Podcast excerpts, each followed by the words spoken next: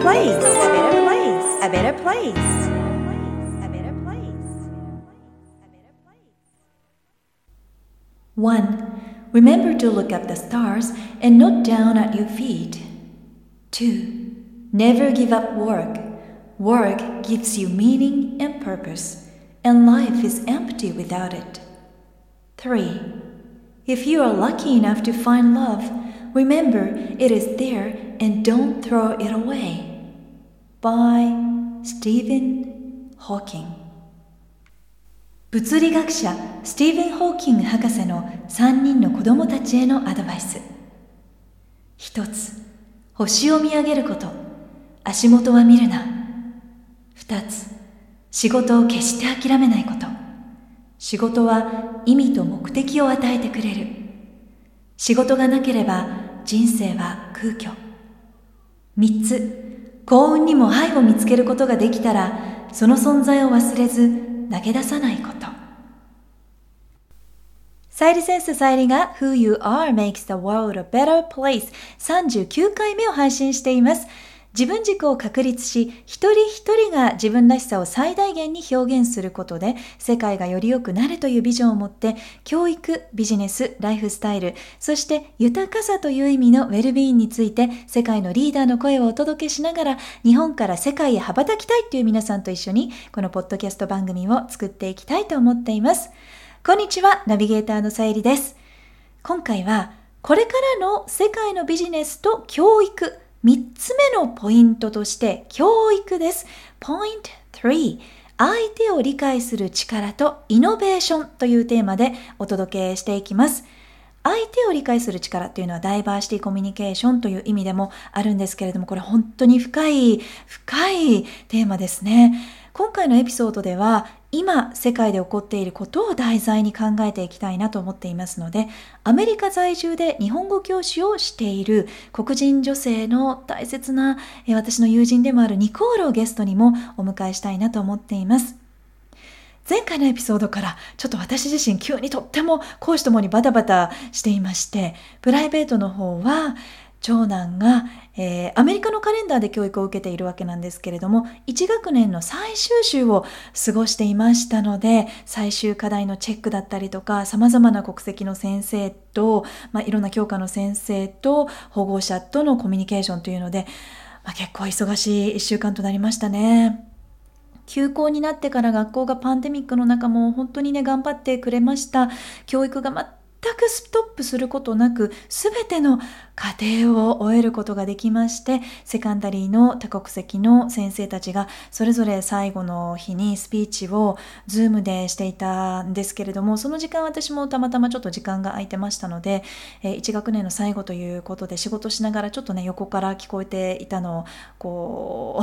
う 耳を大きくして聞いてしまったんですけれどもなんかねあとても温かい時間だなと感じました。学校の大改革を行ってくれていまして今年はねもう本当に素晴らしい成果が出てラストデーは先生たち、まあ、いろんなね、えー、言葉を生徒たちにプレゼントしてくださったんですけれども何が起こるかわからない未来それでも今この瞬間生きていることに感謝してそれでも地球のためにベストを尽くそうというようなスピーチが行われていました、まあ、長男にねどれくらい響いたかは分かりませんけれども横で聞いていてやっぱり私もなんかやっぱりすごく同感でじんわりなんかね響きましたね心に。で長男自身まだまだもちろん課題はたくさんあるんですけれどもなんとか1学年を終えることができて次の学年から大学の準備としてももうとっても大切な期間に入りますのでさまざ、まな国籍の先生と、えー、進路のことや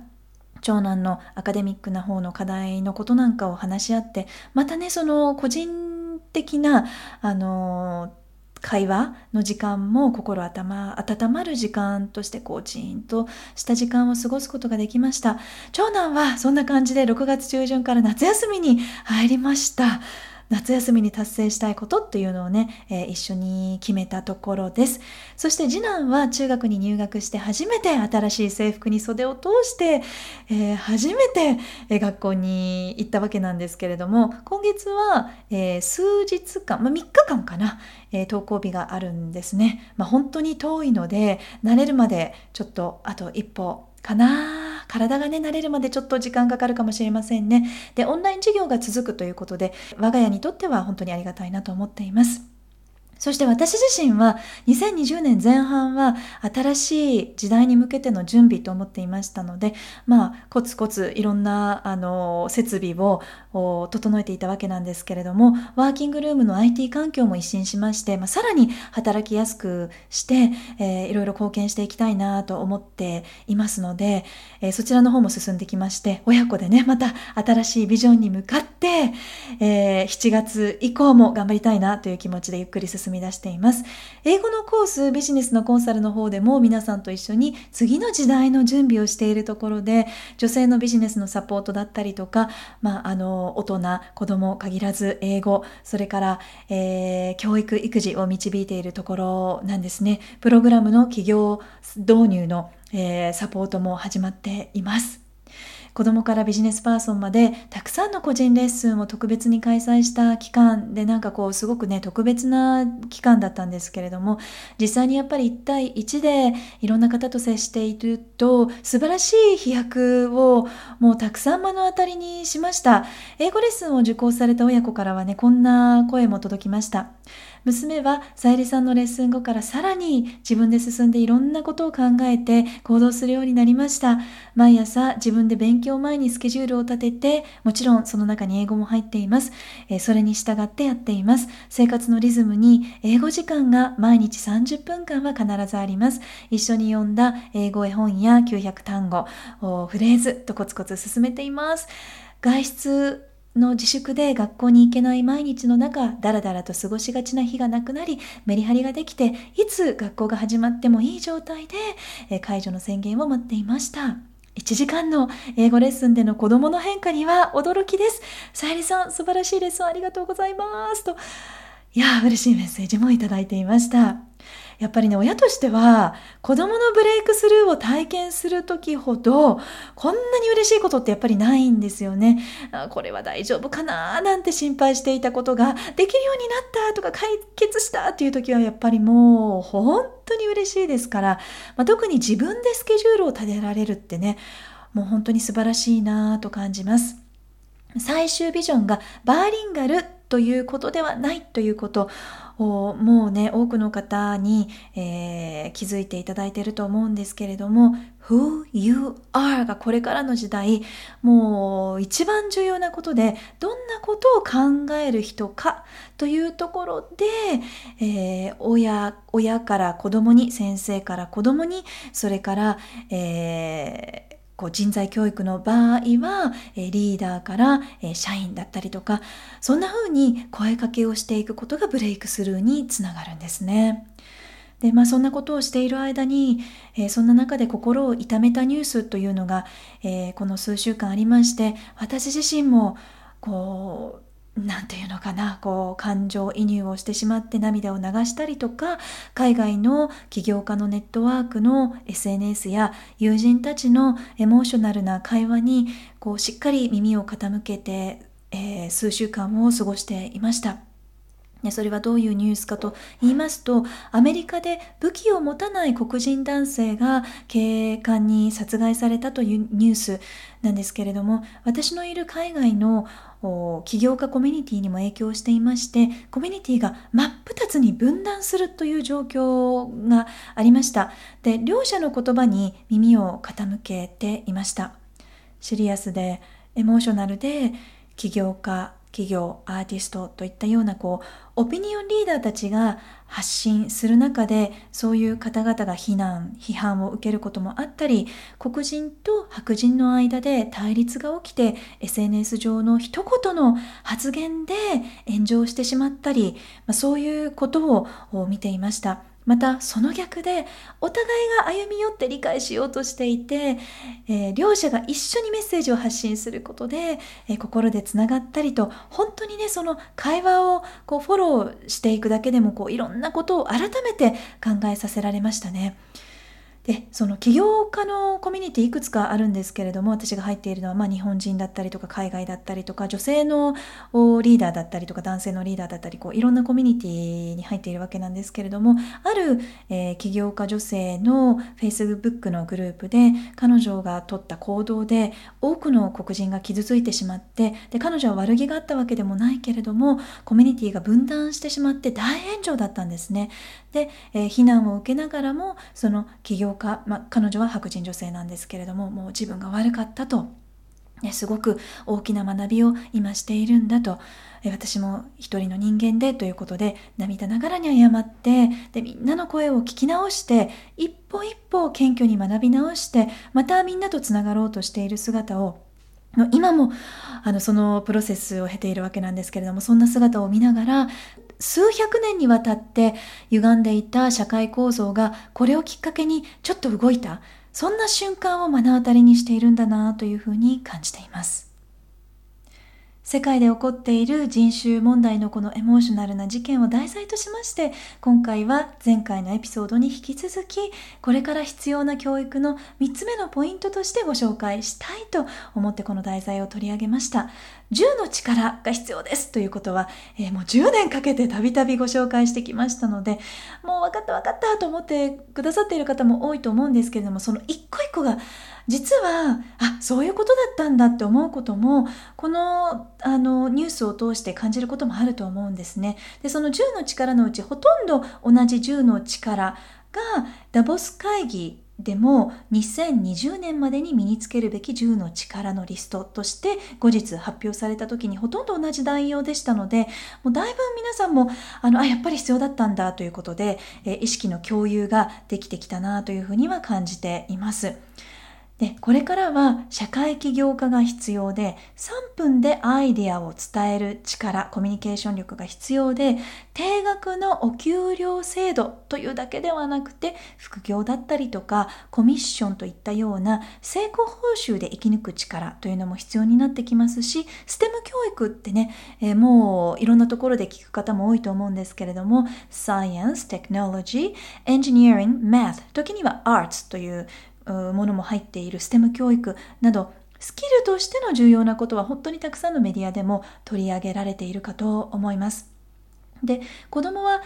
もう能力がそもそもあるので学校の先生や保護者の導きが実際は大きくその子の将来に影響します。そのそもそもある能力を引き出せるかどうかということですよね。それから、えー、キャラクターの長所と弱点というのをきちんと見抜いて長所は伸ばし弱点は、えー、リスクとなり得ることがあるのでそこを調整していくということも必要となってきます。先日長男の進路について私と長男と先生の3人でオンラインで話していたんですけれども先生はヨーロッパ出身ででご両親が中学と高校を中退して裕福でなかったということをあの打ち明けてくださいまして本当に一生懸命に訴えてくれてでその生活から抜け出すために自力で大学院まで行ったことなんかをシェアしてくれて本当にね勉強家の先生なんですけれどもすごくねなんかこう長男に対する愛を感じましたね。で弱者やマイノリティの気持ちを知ることが先生としての情熱につながったんだなぁと。その先生は子供を導く使命を生きているんだなぁなんて感じていました。そういった相手の立場に立って物事を考えてで繊細に理解をしながら言葉を発してイノベーションをしていく力というのがこれから実はえー、キャリアやビジネスにもつながっていきます。で私自身オーストラリアにもちろん住んでいた時にマイノリティとして住んでいたわけですよねでそんな時期に自分の肌の色のことをイエローと呼ばれた時にあそうなんだと意識したというのが、まあ、ティーネイジャーだったわけですけれども10代の頃ででやっぱりこう親日家もいればえー、時には残念ながらそうでない方と出会うこともあったわけででそんな中で自分の出身地を日本と言えないこともありました自分の身を守るために、えー、私は日本出身ですと堂々と言えないなんていう体験もしています。で子供たちが今度生まれてからこれは日本ですけれども初めの5年間は病気ばっかりしていたので日本ではあ女性が働くっていうことは本当に不利だなとすごくやっぱりこう辛いなと思う時期が長かったんですよね。それから災害の時にはやっぱり特に、えー、母親だけではないけれども身動きが取れにくいえ方たちは感じたと思うんですけれどもやっぱりあ自分は弱者なんだと感じたこともありましたし、まあ、そういった中で私自身じゃあ自分を生かすためにはどうしたらいいかななんていうことを考えて自然と起業という道を選ぶことになりました。で、まあ、そういうこう自分が辛かった時期とか痛みがあったそういうことが実際はじゃあそれを改善するためには社会システムを変えるためにはどうしたらいいかなということで、えー、人の力になる側になることができる。そしてそれが時にはビジネスにつながったりキャリアにつながったりすることがあるということでやっぱりとっても大切なアイデンティティの一部でということだと思います。で今回は、えー、私のアフリカ・アメリカンの黒人女性の大切な友人の、えー、ニッキー・ニコールをゲストにお迎えしています。バージニア州の、えー、ワシントン DC に近い町で日本語の先生をしていまして、え日本に住んでいた時に同じラジオ局でラジオ DJ をしていたんですけれども日本に住んでいた経験があったり先生として今回の事件をどう見てどう自分自身の子どもたちと接しているかというのを伺うことで皆さんと一緒に考えるきっかけになったらいいなともっとこの問題を身近に感じていただければいいなと思い彼女に声をかけてみました。で久しぶりにちょっと打ち合わせの時にお話をしていたんですけれども「さゆりのポッドキャスト聞いてるよ」というふうに言ってもらって「あそうなの?」となんかねこう十何年間もつながっているので嬉しいなと感じました。で彼女本当になんか優しいなというイメージが残っているんですけれども今回アメリカと電話をつないだ時に長男もね、えー、横にいたんですけれども会話が終わった時にすっごくいい人でユーモアあふれる人だねと、えー、びっくりしてました、まあ、ニッキーとは7割くらい7割8割くらい打ち合わせは英語だったかなと思うんですけれども長男も紹介してでそうするとニッキーもあの長男がちっちゃい時にあの我が家に遊びに来たことがあったので覚えてて「ルイ!」とか言って「ルイでしょ!」とか言って「I remember you were using おまる」って「おまるを使ってたの覚えてるよ」って言って。あのいろんなね昔のエピソードなんかも話しながらちょっとなんか懐かしいななんて感じたんですけれどもそんなニッキーが、えー、こんなエピソード私もあの久しぶりにお話ししようかなと思ってたエピソードを覚えてまして、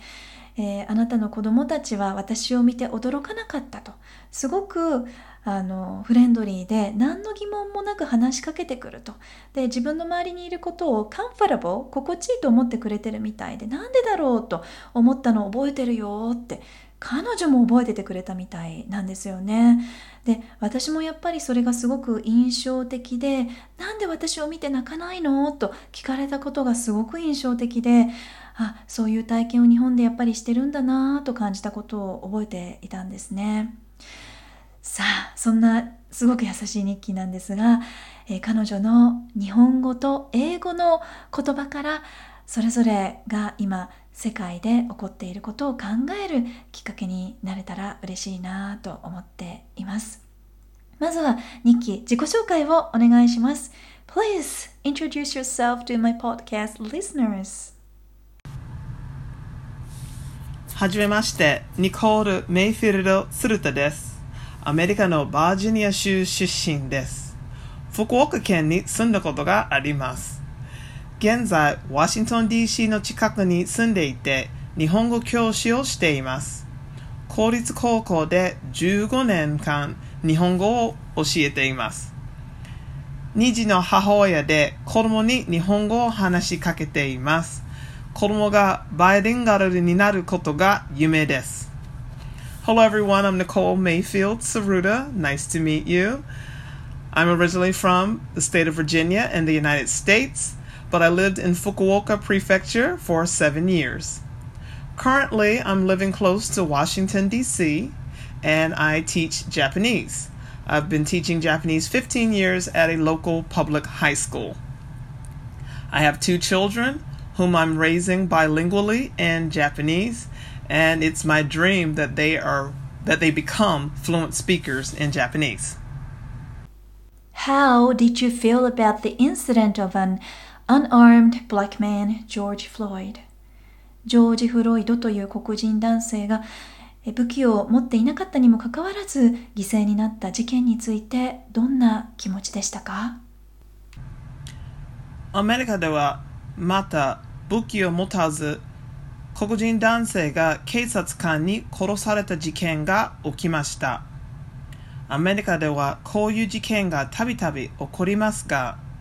今回は事件が目撃者に録音されました。その映像が公開して世界中見られました。殺されたジョージ・フロイドさんとその家族がお気の毒だと思いますが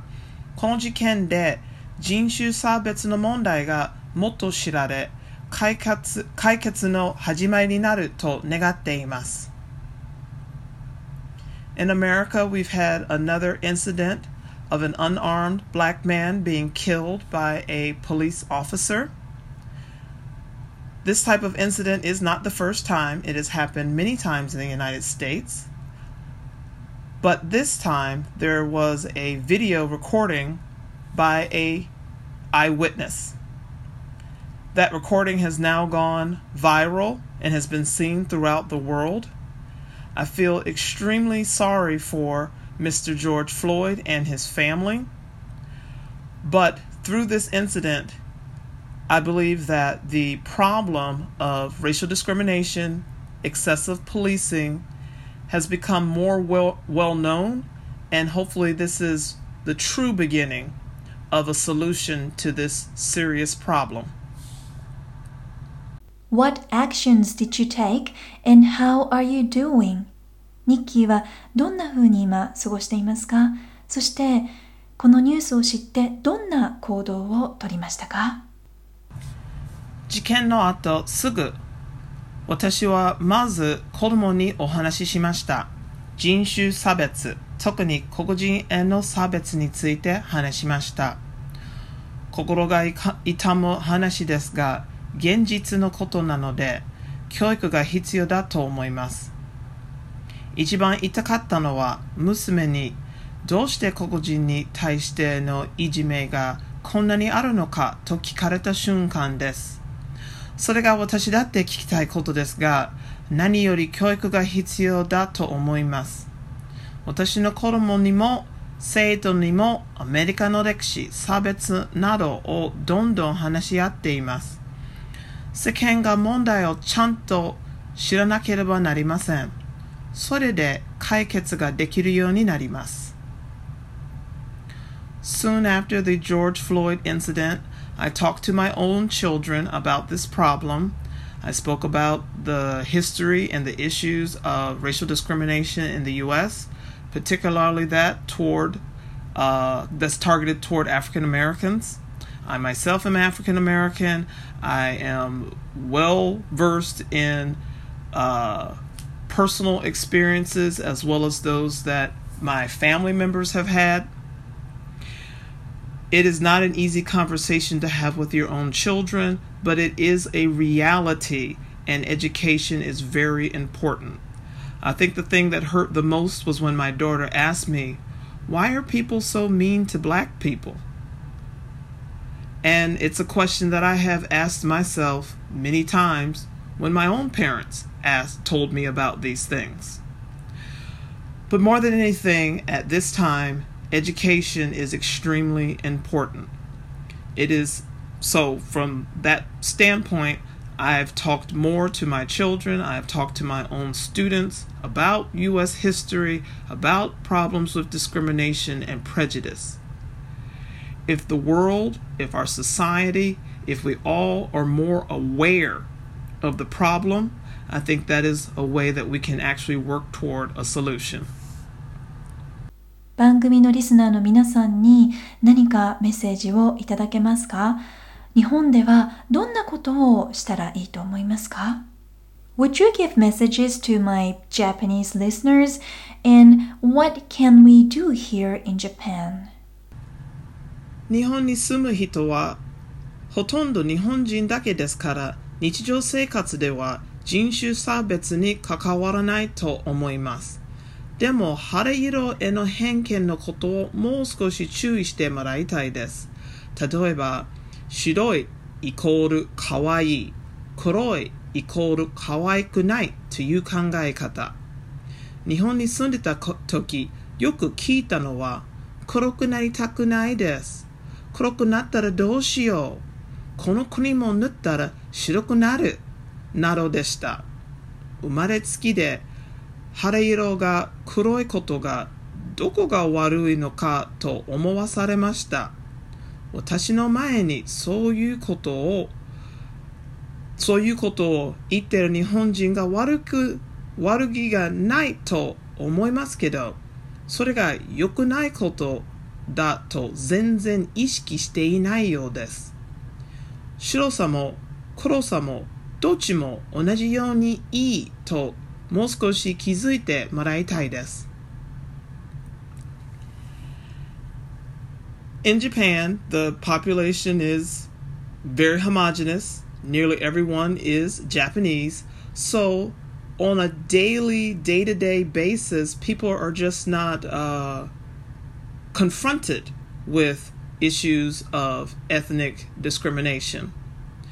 However, I do think that it would be important for Japanese to be a little more aware of their prejudice toward skin tone. For example, the idea that white is beautiful and black is not beautiful. When I was living in Japan, I often heard people say things, Oh, I don't want to become dark. Oh, if I become dark, what's going to happen? Oh, if I w- put on this cream, then I'll become white.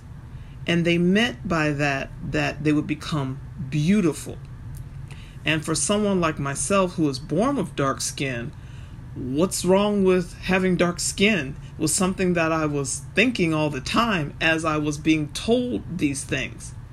And Japanese people are saying that right in front of me, and I don't think that they have a bad meaning when they say it, but I also think that they are completely unaware that it's not a good thing to say nor to think.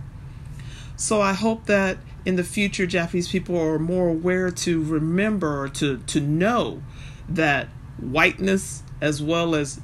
darkness, blackness, it's all the same.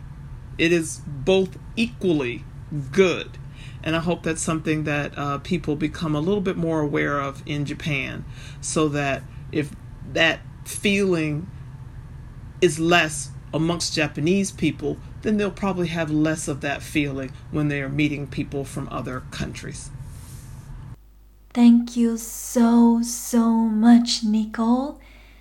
まずは人の痛みに敏感になって声を聞くこと、意識を変えること、日本でもできることはたくさんあるということだと思います。ニッキー、本当に貴重な声をありがとうございました。そしてニコールこんなことも話してくれました。何百年間にもわたっている問題ではあるけれども今はビデオがあり証拠がある。ここからいい結果が生まれるといいなと思う。人が亡くなるのはとても辛いこと。でもそれを無駄にせず多くの人が声を上げていることで小さな光が見えそうだと感じている。ニコール自身は職業差別は個人的には体験したことがないそうです。日本語の先生としてすごくレアということでいろんなお仕事を頼まれるんだとすごくなんかこう頼られてるみたいですね。なのでポジティブな experience しかないと。ただネガティブな experience をしている人もいるのを知っているのでそういう人たちのことをセンシティブに理解をしようとしているということでした。ネットフリックスやナイキといったような政治的な発言をすることは今まで少なかった大企業も今回の Black Lives Matter というメッセージをしっかりと発信しているんですね。で、これから企業であっても個人のブランドであってもどんな考え方をして働いているのか、どんな気持ちで仕事をしているのか、どんなスタンスで社会と関わっているのかを相手を思いやった言葉で表現していくことがさらに重要になったということだと思います言いにくいこと伝えにくいことも表現していくということブランドの価値観がビジネス自体に大きく影響していく時代に入ったということで、ブランドというのは、えー、アイデンティティビジネスブランディングとも言うように、あなたのあり方そのままということです。5番目の力のダイバーシティコミュニケーションはステージ4以上を育むことが求められていてマイノリティや自分とは違う立場の相手の繊細な気持ちを察することがさらに重要な時代になっています。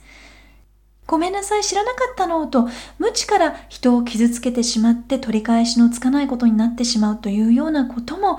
これからあるかもしれません。気をつけなくてはいけません。20年アメリカに住んでいる友人でも本当に大変なことになってるけれども気づいていなかったことがあって勉強になってるという声も、届いていたくらいなので日本にいながら理解するのは難しいかもしれませんけれども日本でも辛い思いをして声に出せないという方もたくさんいます。なのでそういった方々の声をセンシティブに汲み取って理解するとても大切です。自分の体験、ストーリー、心からの声などのアイデンティティを表現する、言語化することがこれからの時代、さらに大切で、そのままが、えー、ライフワークやキャリアにつながっていくということが多くなっていくことでしょう。